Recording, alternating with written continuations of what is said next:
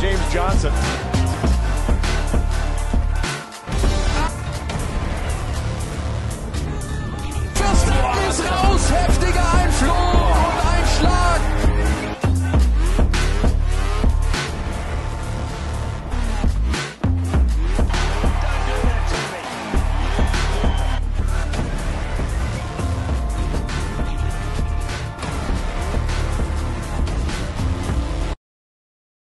¿Qué tal amigos? Bienvenidos nuevamente después de dos semanas a Duque Deportivo, programa que se transmite en el área de la Bahía de Tampa, en la ciudad de Bradenton, Florida. Como siempre a mi lado, mi bello, lindo y hermoso hijo Carlos Gillo Duque, que hoy no tiene bastante contenido de la Fórmula 1. ¿Cómo estás, hijo mío? Venga, muy bien, papá, ¿cómo estás tú? Todo chévere, gracias a Dios, todo bien. Estamos bueno, reapareciendo después de dos semanas, tratando de llevar la, todo lo que es la actividad deportiva que tenemos a continuación, qué es lo que está en boga, qué es lo que, eh, cuáles son nuestras proyecciones, cuáles son nuestras predicciones para el béisbol de las grandes ligas, como se lo dije, estaba esperando que pasara el receso ahorita de la, del juego de las estrellas para ayudar a las predicciones como lo hice el año pasado. Al fin, ¿no? Al fin, porque yo, yo vengo esperando tu predicción, papá, desde antes que nos mudáramos de estudio, ¿eh? Bueno, no, pero bueno, claro, pero es que las predicciones venían, venían como el año pasado, Carlito, que yo lo di después del, del juego de las estrellas, entonces, y fui bastante acertado, déjame decirlo, porque yo di al equipo de los Astros de Houston como claro ganador de, de las grandes ligas y así se dio. Entonces ahorita, bueno, ya yo voy a, en base a mi pronóstico, voy a, voy a ser fiel, eh, eh, ¿cómo te digo? Voy a estar todo el tiempo recalcando cuáles fueron mis predicciones que voy a dar en el día de hoy para que eh, a su momento, cuando si Dios quiere se den, este, tener la base de que eso sucedió. Dime, Carlito, vamos a empezar de una vez con materia que Hoy va a ser un poquito extenso el programa porque tenemos bastante contenido y arranca yo ya directamente con la Fórmula 1. Antes de eso, este, les quiero hacer algo, les quiero decir algo, que ya vamos a empezar los directos en Twitch. Eh, estamos en Twitch como Trending Lens. Entonces, si nos quieren apoyar también por ese canal, no solamente a los Duques, también a, al DJ Gringo, la doctora Roxy, también este, eh, los días jueves estamos ahí con los podcasts ahí en calidad y les recomiendo que los vean. Entonces allá vamos a empezar con la Fórmula 1 que tenemos dos gran premios. Eh, como decía hace ya dos semanas, teníamos cuatro gran premios en cinco semanas. Esta es la semana que tenemos de break. Y vaya semanita, ¿eh? porque empezamos con el Gran Premio de Austria, que era es uno de los pocos gran premios que ya tiene bastante el futuro ya arreglado con la Fórmula 1, ya que vamos a tener este circuito hasta 2030, más conocido como el Red Bull Ring, ya sabemos que es donde ahí hacen sus, sus test de, de pretemporada. También en, en este Gran Premio también teníamos una carrera sprint, que recordemos que la carrera sprint ahora tiene otro formato. Ahora antes era que como quedaba la sprint y empezaba la carrera, pues ahora lo que hacen es, se saca la cualificación el día viernes, eh, se hace la sprint se hace un, una pole, pero para la sprint. Y los primeros que, los primeros ocho que terminen en la sprint suman puntos. El octavo lugar suma un punto, el séptimo lugar dos puntos y así sucesivamente hasta llegar al primer lugar que consigue ocho puntos. También más la vuelta rápida, entonces sí, puedes ganar fácilmente nueve puntos en la sprint si llegas de primero. Eh, bueno, en la sprint sumo este, Verstappen, Checo, Carlos Sainz, Stroll, Alonso, Hulkenberg, Ocon y Russell. Aquí vemos como gente como Hamilton o Leclerc se quedaron fuera de los puntos en la, en la mm, sprint, pero en la, en la carrera tenemos este, un Max, un Charles Leclerc que la hago muy bien, Checo Pérez, Carlos Sainz, Norris, Alonso, Hamilton, Russell, Gasly y Stroll. Pero si no se termina el Gran Premio. ¿Por qué lo digo?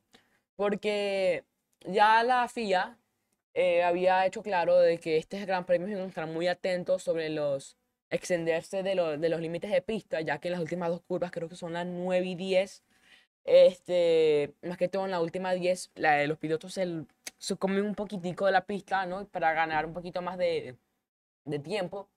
Y muchas vueltas fueron canceladas, muchas penalizaciones. Pero eh, así se terminaría el Gran Premio. ¿Qué pasa? Una hora después, el equipo Aston Martin sacó este, una protesta a la FIA diciendo que no habían este, penalizado a todos los pilotos como se merecían. Primero, porque decían que, por ejemplo, gente como Carlos Sainz, que había terminado en cuarto lugar, se había empezado varias veces. O el mismo Hamilton, que solamente recibió una penalización de 5 segundos. Entonces, sabiendo que ellos, ni tanto como Stroll ni como Alonso, este, tuvieron algunos problemas con los límites de pista, lanzaron esa propuesta y bueno, le salió bien, porque el, Aunque el podio no se movería, seguiríamos con Max, Leclerc y Checo Pérez. Eh, Norris pasaría a la cuarta posición y un Checo y un Fernando Alonso a la quinta, mandando a Carlos Sainz a la sexta, ya que a Carlos Sainz se comió una penalización de 10 segundos después de la revisión. Pero luego también tenemos a Russell que subió una posición, Hamilton bajó eh, una posición, Stroll subió una y Gasly bajó otra. Y pobre Esteban Ocon, que también estaba a punto de meterse en los puntos, pero igual no le iba a alcanzar. ¿Por qué? Porque le dieron 30 segundos. De, eh, aquí es cuando yo me pregunto qué hace la FIA en las carreras, ¿no? Porque si después de una revisión tienes que un piloto, una penalización de 30 segundos por los límites de pista, ¿cómo no te vas a dar cuenta en la, en la carrera, ¿no? También es una carrera, una de las carreras más largas que hay porque la pista es muy corta, entonces son 71 vueltas, con lo que quiere decir que hay vueltas registradas y por eso hubo, hubo más de 100 vueltas eliminadas por los límites de pista. Entonces, más que todo el perdedor aquí fue, fue Carlos Sainz, ya que de cuarta posición bajó sexta. Y los máximos ganadores obviamente fueron los Aston Martin, más que toda la parte de Fernando Alonso. Pero eso no sería todo, ya que el, este domingo, el domingo pasado, tuvimos el Gran Premio de Silverstone, que es el, el primer Gran Premio que se disputó en la historia, fue en Silverstone y luego fue en Mónaco. Entonces es un gran premio que tiene muchísima historia y no como otros, como Mónaco, simplemente sí es entretenido y no están ahí más que por la historia, sino porque realmente el gran premio se merece estar ahí. Bueno, un gran premio que desde el sábado daba sorpresa, ya que las dos McLaren se metían en, en el podio para la pole, ya como Max Verstappen de primero y luego siguiéndolo Lando Norris y, y Ocas Piastri, seguido por Leclerc y Sainz. Eh, bueno, eh, una carrera bastante entretenida, ya que Norris le ganaba la primera posición a, a Verstappen en la salida, pero luego ya Verstappen con el DRS empezó a despejarse más de los McLaren.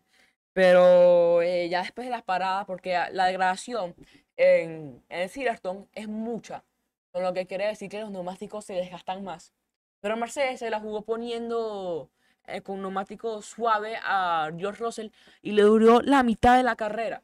Entonces, lo que quiere decir que la degradación era menor de lo que se tenía esperado. También, Pirelli este, tenía unos neumáticos eh, por este gran premio más duros. Entonces, como que el suave era más duro, pero igual seguía siendo más rápido. Era un nuevo, par de, un nuevo set de neumáticos para ver cómo rendían en.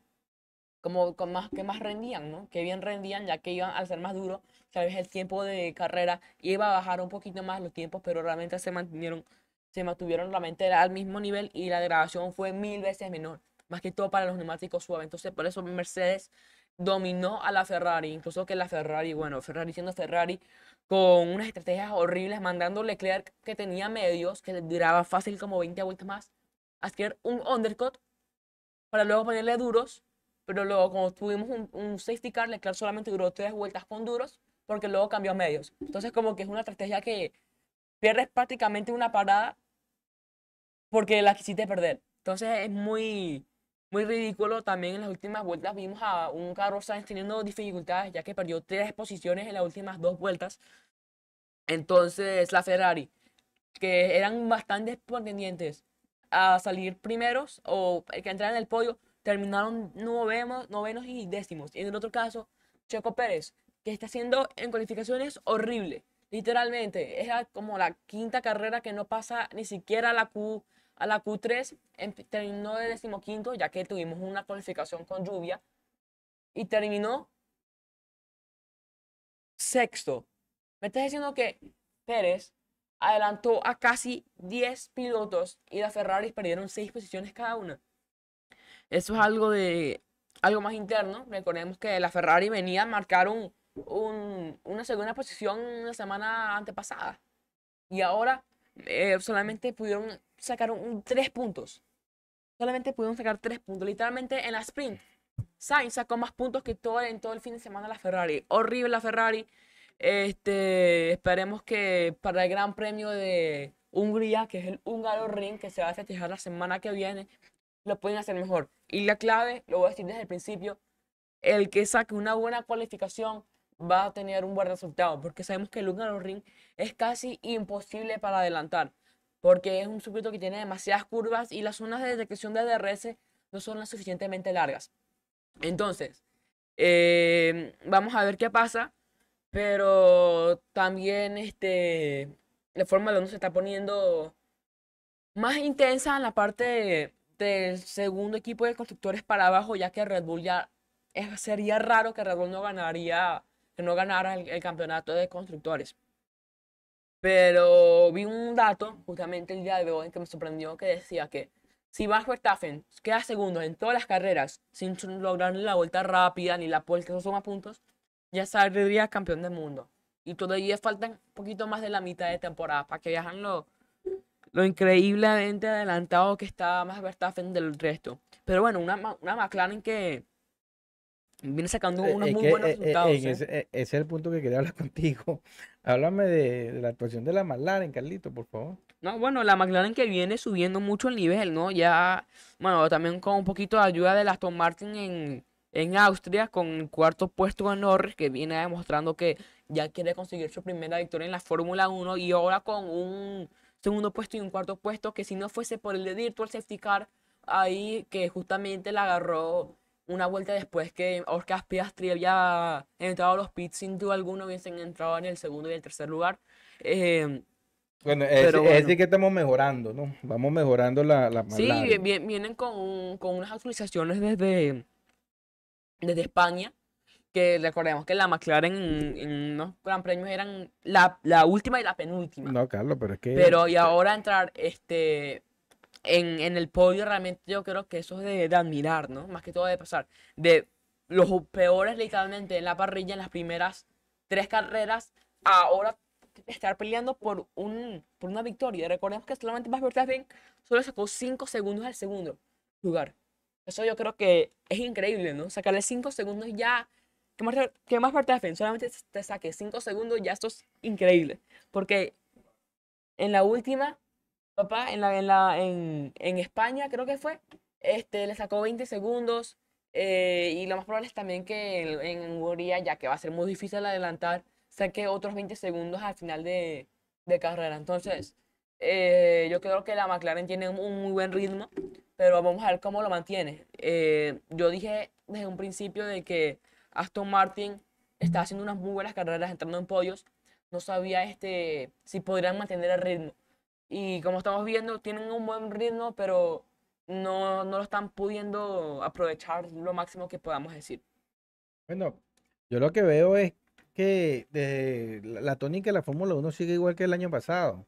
La Red Bull eh, tiene un claro dominio de, de- de la categoría.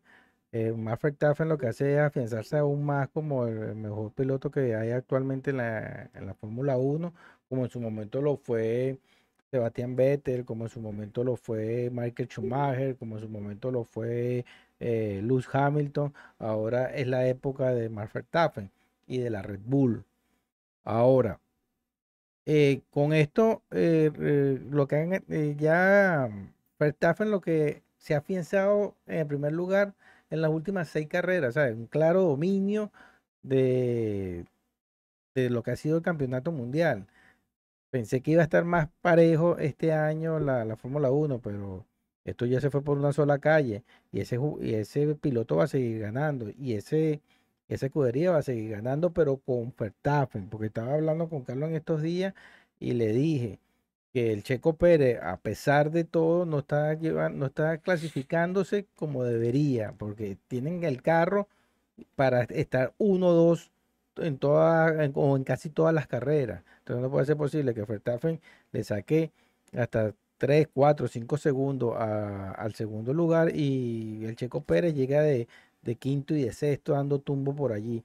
En, lo particular, eh, lo que lo, con Lando Norris lo que hace es afianzar lo que la confianza que yo le tengo a ese piloto. Me parece que está para, inclusive tiene estirpe de campeón este, este, este piloto del- de, la McLaren, es una persona, un muchacho joven que se le ve el talento por encima, se ve que es un, un piloto que puede estar en la cumbre o en el top de, de los mejores cinco que hay actualmente, porque eh, ahorita lo que hizo fue demostrar todos los pergaminos que trae ese, ese piloto para, para competir ya directamente para un campeonato mundial, siempre y cuando tenga un, un buen, un buen carro, pues, porque que siempre hemos dicho eso también. En la Fórmula 1 no solamente ser piloto, también tú tienes que tener un carro que, que, que sea la alianza perfecta para lograr la victoria o lograr buenas clasificaciones, ¿verdad, Carlito? Eh, sí, al- el carro lo, lo que hace, lo que prácticamente le da el triunfo al, al- al piloto, ¿no? Sin, sin tener un carro competitivo, este, eres muy poco probable entrar en los puntos. Y por eso es que la Alfa Tauri ya se viene rumoreando de que si Nick Debris no subía el, el nivel, este, lo iban a reemplazar por Daniel Ricciardo. Eh, bueno, y ya se hizo oficial de que después de esta carrera en Hungría, Mick Debris va a dejar la escudería Alfa Tauri porque Daniel Ricciardo va a entrar este, para correr el resto de temporada. ¿Qué yo pienso de esto? Que eh, Alfa Tauri se está apresurando. ¿Por qué? Porque es un rookie, ¿verdad? Es su, primera, su primer año en, en la categoría. Ha demostrado que puede este, entrar en los puntos. Vemos que el año pasado, cuando tuvo que entrar en el Gran Premio de Monza, porque este, Albon tenía apendicitis cuando era el piloto de reserva de Williams, entró en un séptimo lugar. Entonces, yo creo que también no puedes esperar mucho de un Alfa Tauri, ¿no? También te, que es la peor, la peor escudería ahorita que hay junto a la, la Alfa Romeo. Entonces, si pones un carro que deja que desear, que si, si tu mejor piloto solamente tiene tres puntos, puedes imaginarte que va a ser un pobre rookie, ¿verdad? Este, y traes a un Daniel Richardo, que sí, es muy experimentado, que tiene muchas, muchas carreras, corrió muchos años con la Red Bull, pero creo que se están olvidando que Daniel Richardo hizo una temporada horrible el año pasado y que Aaron Norris casi le triplicó en puntos. Entonces yo creo que se están dejando más, el- más por el nombre y no por la carrera porque... No, Carlos, y por la experiencia. Y, sí, papá, pero es que... vamos pero- a estar claro, vamos sí, a estar pero claro si no que tiene- Ricciardo tiene eh, el, el bagaje para, para ser un piloto todavía de la Fórmula 1. Ok, tuvo una mala temporada, pero ese muchacho, él viene descontando. Fue el piloto de la McLaren, Carlos. Y era el piloto principal de la McLaren ¿Cuándo?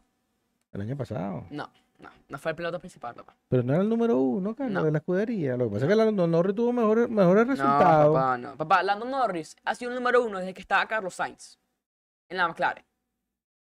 Desde que estaba Carlos Sainz. ¿Me vas a decir que era el número uno cuando llegó Richardo? No, papá. Pero es que Richardo viene, y Richardo antes de, de- de pilotear el, eh, el McLaren, él venía de Red Bull. Bueno, pero, pero es que no. Y, y- y ya venía con Red Bull No, con, él- con él- Sebastián Vettel. él- él venía, él venía de Renault.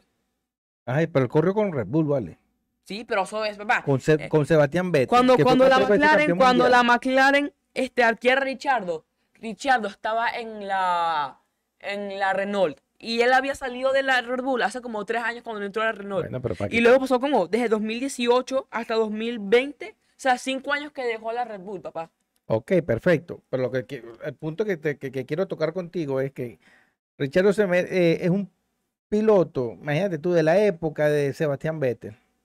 Bueno, ¿y qué Entonces, bueno, que tiene la suficiente experiencia para, para, para seguir piloteando un carro de Sí, Fórmula está bien, 1. pero lo que yo estamos hablando aquí es que sí, sí vale la pena dejar tu futuro a un lado, ¿verdad? Porque le estás entregando a Red Bull.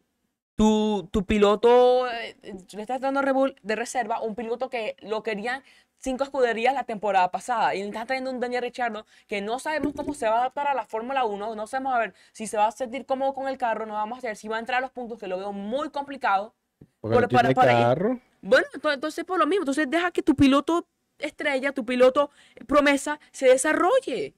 Bueno, pero el muchacho no, no, no ha respondido con los, Pero, pero por, por lo los mismo. pergaminos. Pero ¿por qué no? ¿Por qué no? ¿Por qué no? Porque por el carro, tú mismo lo has dicho, porque no tiene Por carro. eso mismo, pero entonces tienes un piloto como Richardo que puede, puede conseguirle cuál es la falla que tiene ese carro, Carlos. Ese, ese piloto viene de ser piloto de prueba de la Red Bull. ¿O qué tú crees que, que Richardo no tiene la, la experiencia para saber y mejorar ese carro? Yo creo que sí.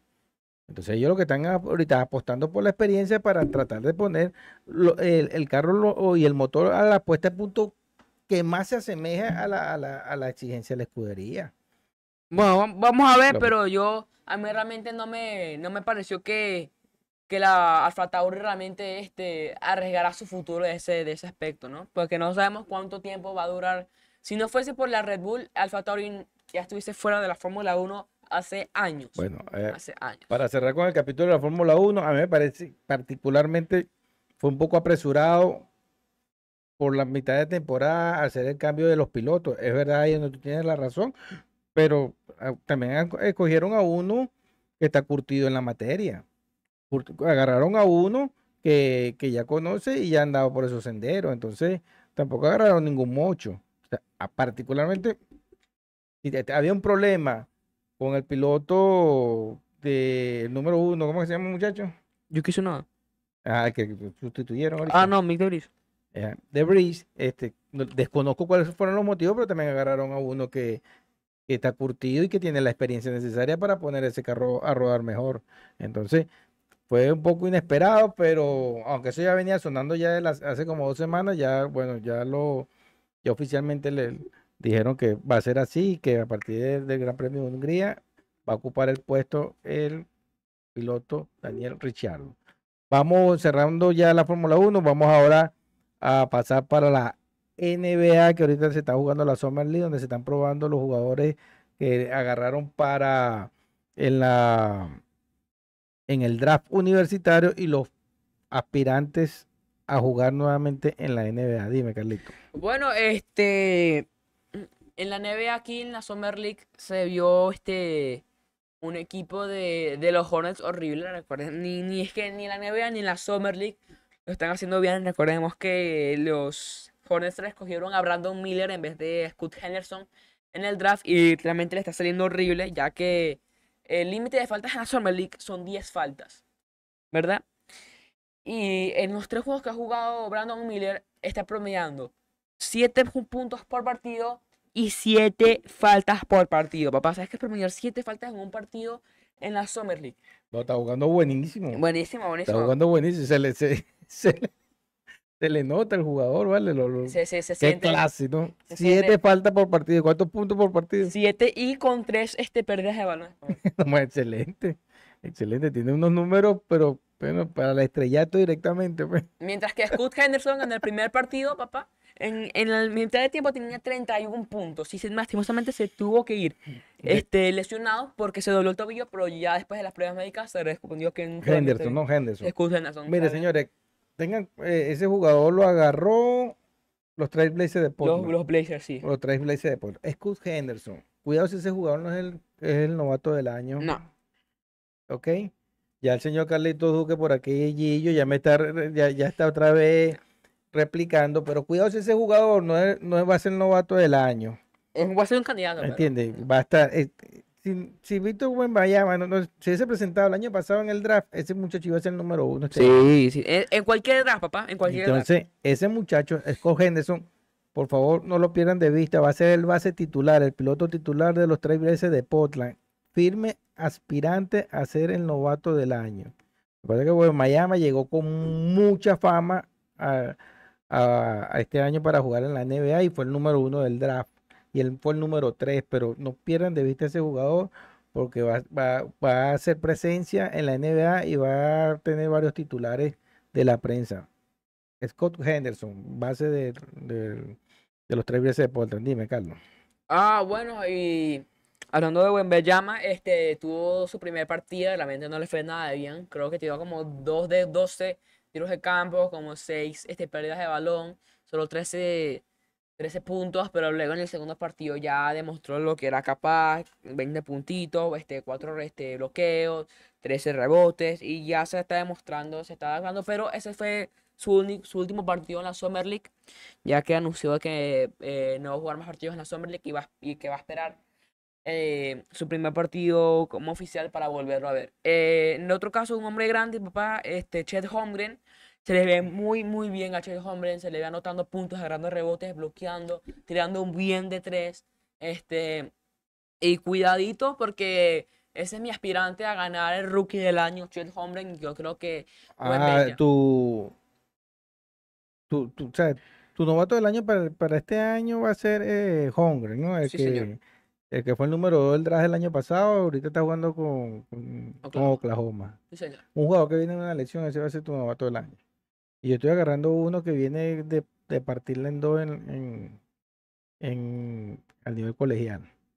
Ok, Holmgren me la estaba partiendo a nivel colegial, ¿oíste? Ok, pero está bien, pero ese jugador que ha- ya tocamos varias veces ese tema, Carlos, que es un jugador endeble, es un jugador de, de vidrio, ese muchacho va a estar lesionado toda su, toda su vida. Ese va, ese va a ser tu novato. O sea, estamos sacando los dos, estamos quitando los dos a Wembanyama, ¿no? Es Detallazo. que, es que el problema que yo tengo con Wembanyama, papá, es que tienen tanto hype que haga lo que haga, papá, va a ser un fracaso. Porque la gente lo está poniendo a nivel de LeBron James. Y ese chamo es muy poco probable que pase LeBron James. No, Entonces, claro, porque estamos pase- hablando, estamos pase lo hablando que entre los mejores. Estamos hablando de. LeBron está entre los tres mejores de toda la historia de la NBA. pase lo que pase, papá, va a ser un fracaso. Pues me Porque, llama. porque es que lo están Y Holmgren. Que que, eh, eh, y Holmgren, que, No, que, pero es que, es que, que es- tu, que, que es tu candidato a ser novato del no, año. pero es que lo que yo digo es que. Se porque- lesionó en la Summer League el año pasado. No, no se lesionó, no, no se lesionó la sombra. literalmente. Bueno, se- se- no, no fue en la Summer League, se lesionó, no se lesionó en la Summer League. ¿Dónde se lesionó, Carlito? No, Estaba, estaba jugando contra LeBron James para tu ocasión. no lanzó un balón en la NBA el año pasado. Bueno, No lanzó un balón.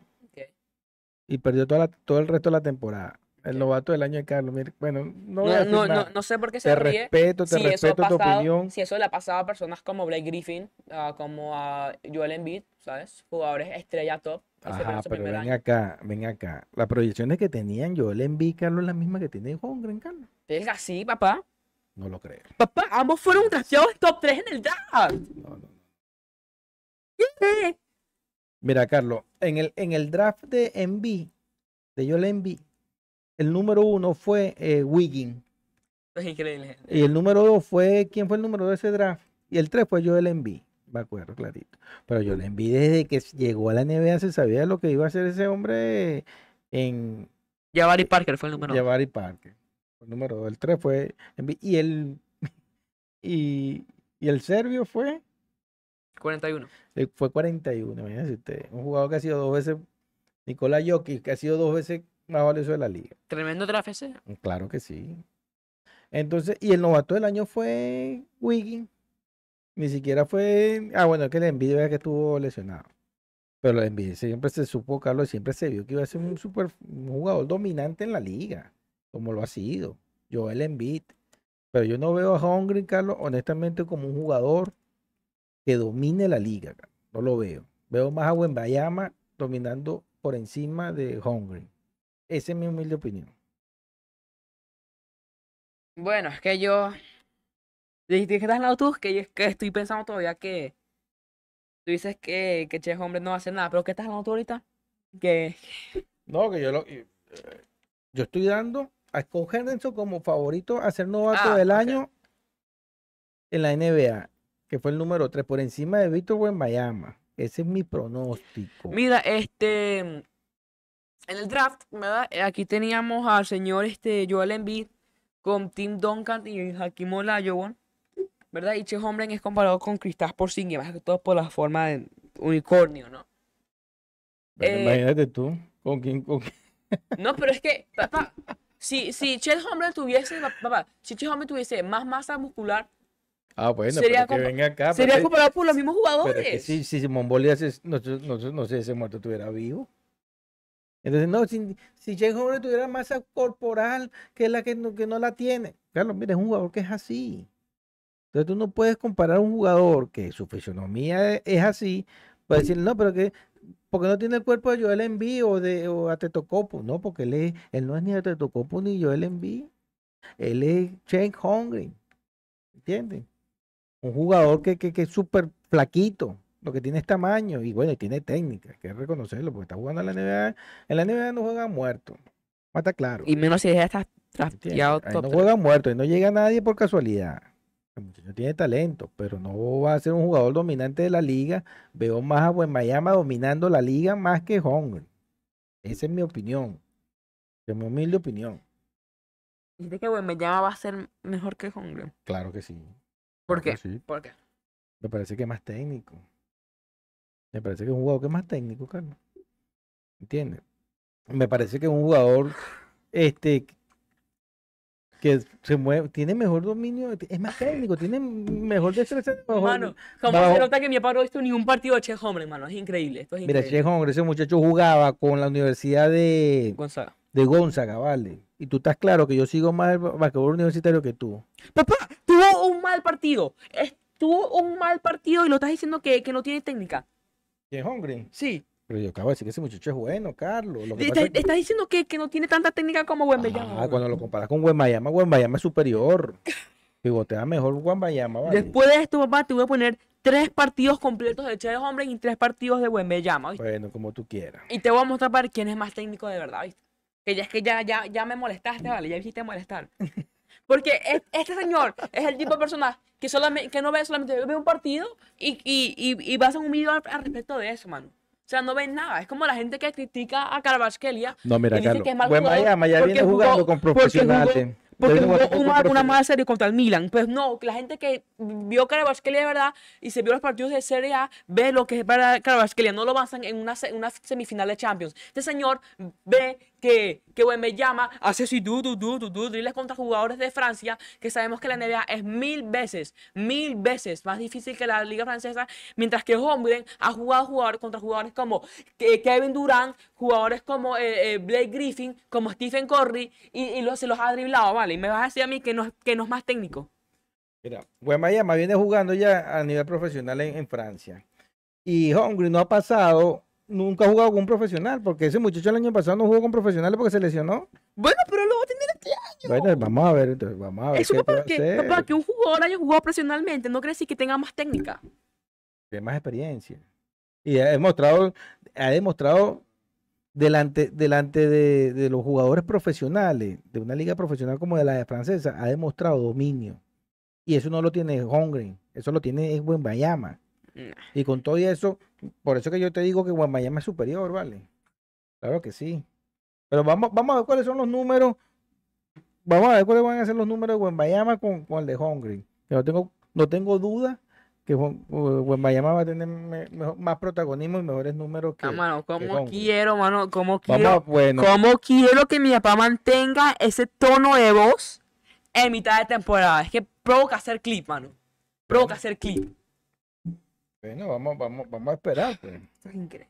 Vamos a esperar. Ahora otra cosa. Vamos a hablar de, de los traspasos que, los últimos traspasos de la, de la NBA para cerrar ya con este deporte. Eh, eh, fuera, fuera broma, nosotros nos queremos mucho. Estos son, estos son cosas deportivas.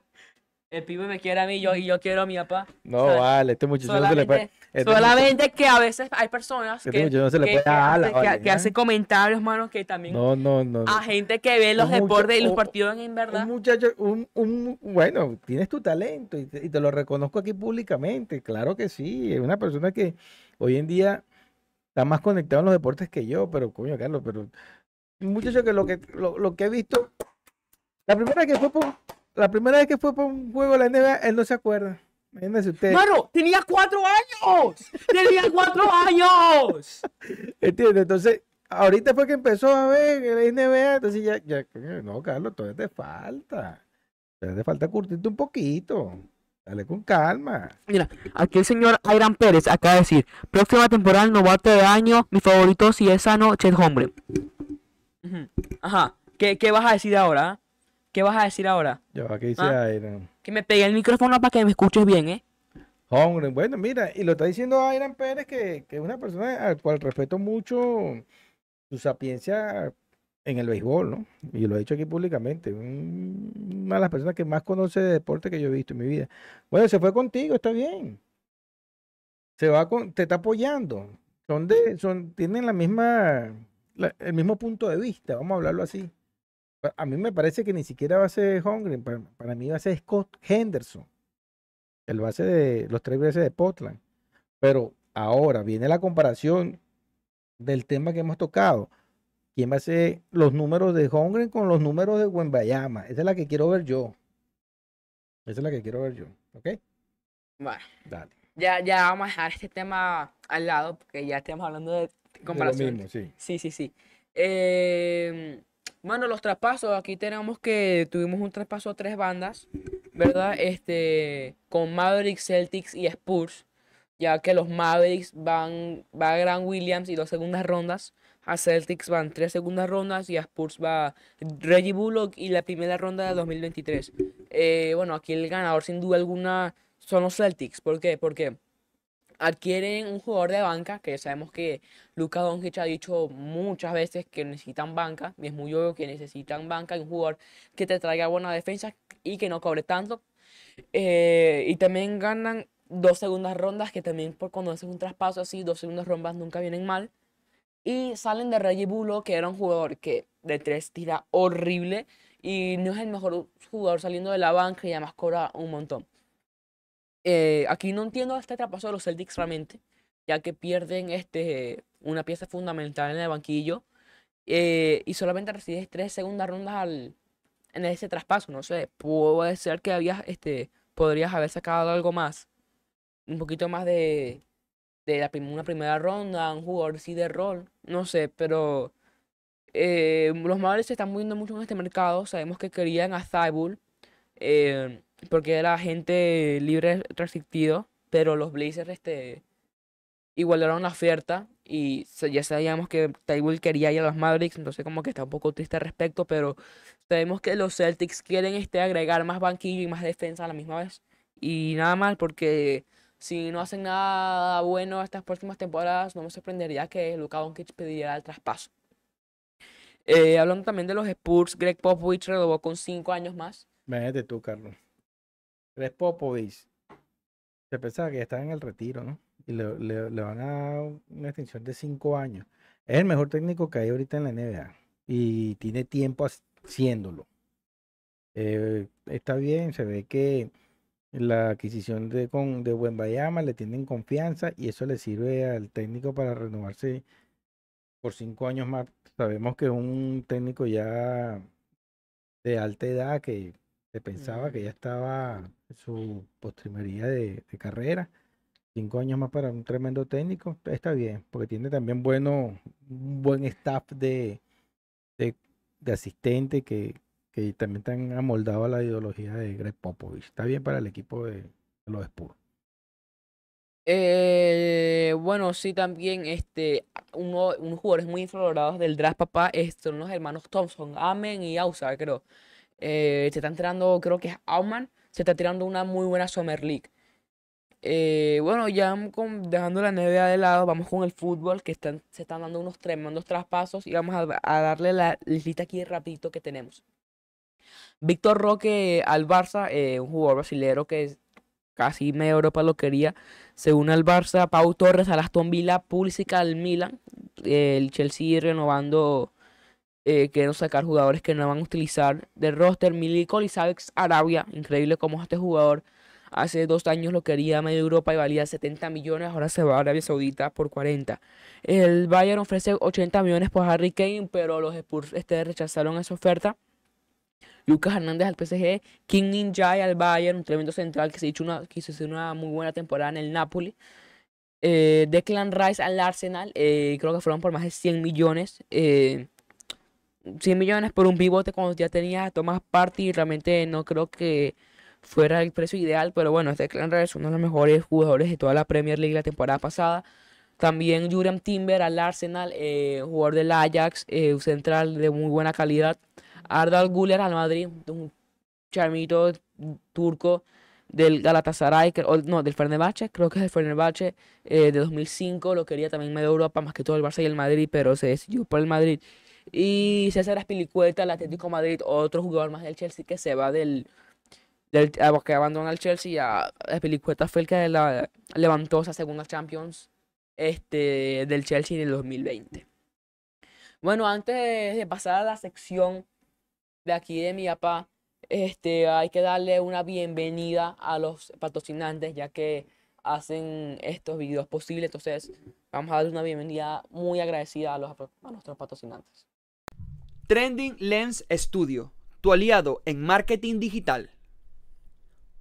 Omega Dental, los profesionales de tu salud bucal. Big Spa, tu estética número uno y de confianza. Hungry Street, lo mejor en comida rápida latina. Para ti creyente, Botánica Virgen de la Caridad del Cobre. Papá, por favor, suéltame todos esos números. Sabemos que ya esta semana fue la semana del All Star, ¿verdad? De, la, de las estrellas y todo eso. Muéstrame qué pasó. Bueno, ayer, como saben, se celebró el Juego de las Estrellas. Eh, destacadísima actuación de los venezolanos. Abrieron tres venezolanos por la Liga Nacional. Eh, Ronald Acuña, Luis Arraez y Orlando Arce se metió a jugar como titular en, el Ciudad esto. Eh, de las tres carreras de la Liga Nacional, que al final ganaron 3 a 2, las tres fueron impulsadas por venezolanos. Una por Luis Arraez y dos por Elías Díaz, que metió un jonrón al, al pitcher Bautista, que tuve la oportunidad de conocerlo en la ciudad de Sarasota ahorita cuando estuvieron en el sprint training, los Orioles de Baltimore. Eh, conocí a ese lanzador, me sorprendió que estuviera allá en la, en la, la estrella. Por un lado, bueno, eh, le estaba contando a mi esposa, le digo, mira, yo conocí ese, ese pelotero y en ese momento le meten en el jonrón. Bueno, tuve un sentimiento encontrado ahí porque, como le dije, conocí al pelotero y por otro lado, un venezolano le estaba metiendo un jonrón para, para irse arriba de la Liga Nacional. Eh, cabe destacar es eh, lo que está haciendo Luis Arraez, que hasta batea hasta en el juego las estrellas, le, tuvo dos turnos, dos lanzamientos, dos líneas. Una, en el, una para impulsar una carrera y el otro un hit normal. Luis Arraez, bueno, sigue dominando la liga, está batiendo 3-8-3, pareciese, pareciese que, que, estuviera bajando el, el, ritmo, pero todavía estaba teniendo 383, ¿no? Entonces es importante señalar eso, el ritmo que trae Luis Arraez en esta temporada, firme aspirante para ser eh, campeón bate en este año en la Liga Nacional. Eh, Ronald Acuña, proyecciones desde el segundo mes de temporada, 40-40, un jugador que la está partiendo en dos, firme aspirante a ser el, más valioso de la Liga Nacional.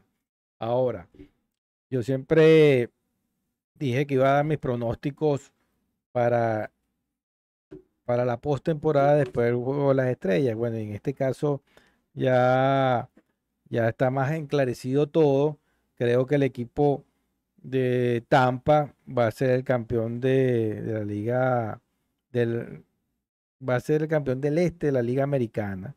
Los indios de Cleveland al final van a terminar imponiéndose sobre los mellizos de Minnesota y el equipo de Houston va a quedar de primero en la liga en la división oeste. Y a pesar de que el, equipo de los Rangers de Texas están jugando una buena pelota, creo que